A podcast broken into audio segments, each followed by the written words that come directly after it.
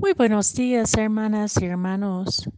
Hoy lunes de la semana 34 del tiempo ordinario, meditamos el Evangelio según San Lucas, capítulo 21, versículos 1 a 4. La primera lectura es de Apocalipsis, capítulo 14, versículos 1 a 3 y 4b a 5. En aquel tiempo, levantando los ojos, Jesús vio a unos ricos que echaban sus donativos en las alcancías del templo.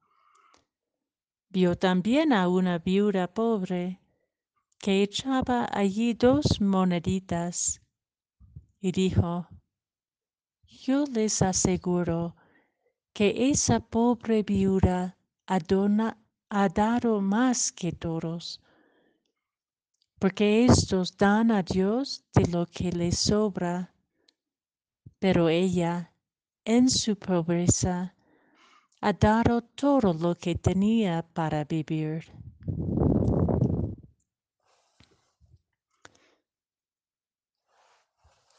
Jesús levanta los ojos. Su mirada es una mirada atenta, abierta, capaz de contemplar la vida y lo que ha visto probablemente no ha sido percibido por sus discípulos.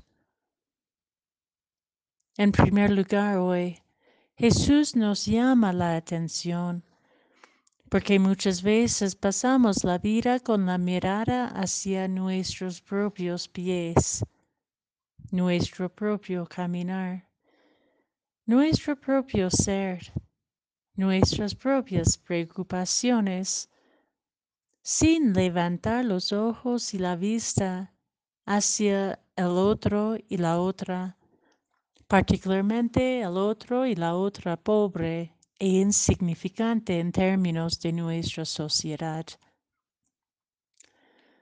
Jesús nos exige contemplar la otra y el otro, a poner nuestra vista hacia lo que pasa a nuestro alrededor si deseamos ser sus discípulos y discípulas en el mundo de hoy.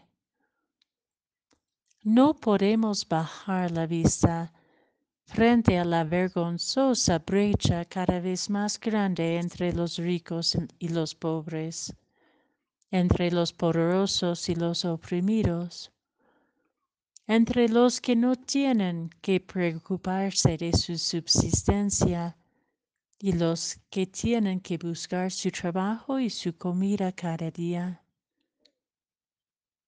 No podemos quedarnos encerrados en nuestro propio pequeño mundo, sino tenemos que dejarnos ver en el espejo de la realidad en que vivimos y sentirnos profundamente implicados en el mundo en que vivimos.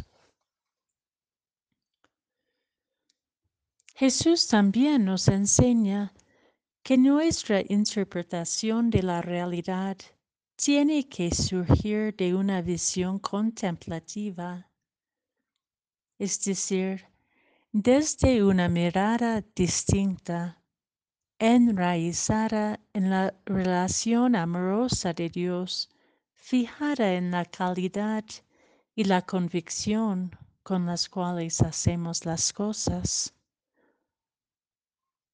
La vista contemplativa de Jesús nos hace ver que mientras los ricos aparentemente en el escenario de hoy son muy generosos con sus donaciones, no les afecta nada. Su aporte no les compromete, pues dan de lo que les sobra y no tienen por qué volver a pensar en ello. La viuda pobre, al contrario, da todo lo que tiene para vivir. Sacrifica su seguridad para hacer de su vida una ofrenda a Dios.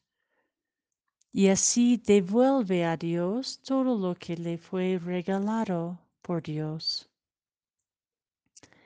Ella vive con confianza completa, entregada a Dios. La pequeña observación de Jesús en la lectura de hoy es clave para preguntarnos de nuestra propia relación con Dios en nuestra vida. Damos a Dios y a los necesitados de lo que nos sobra, o damos todo lo que tenemos.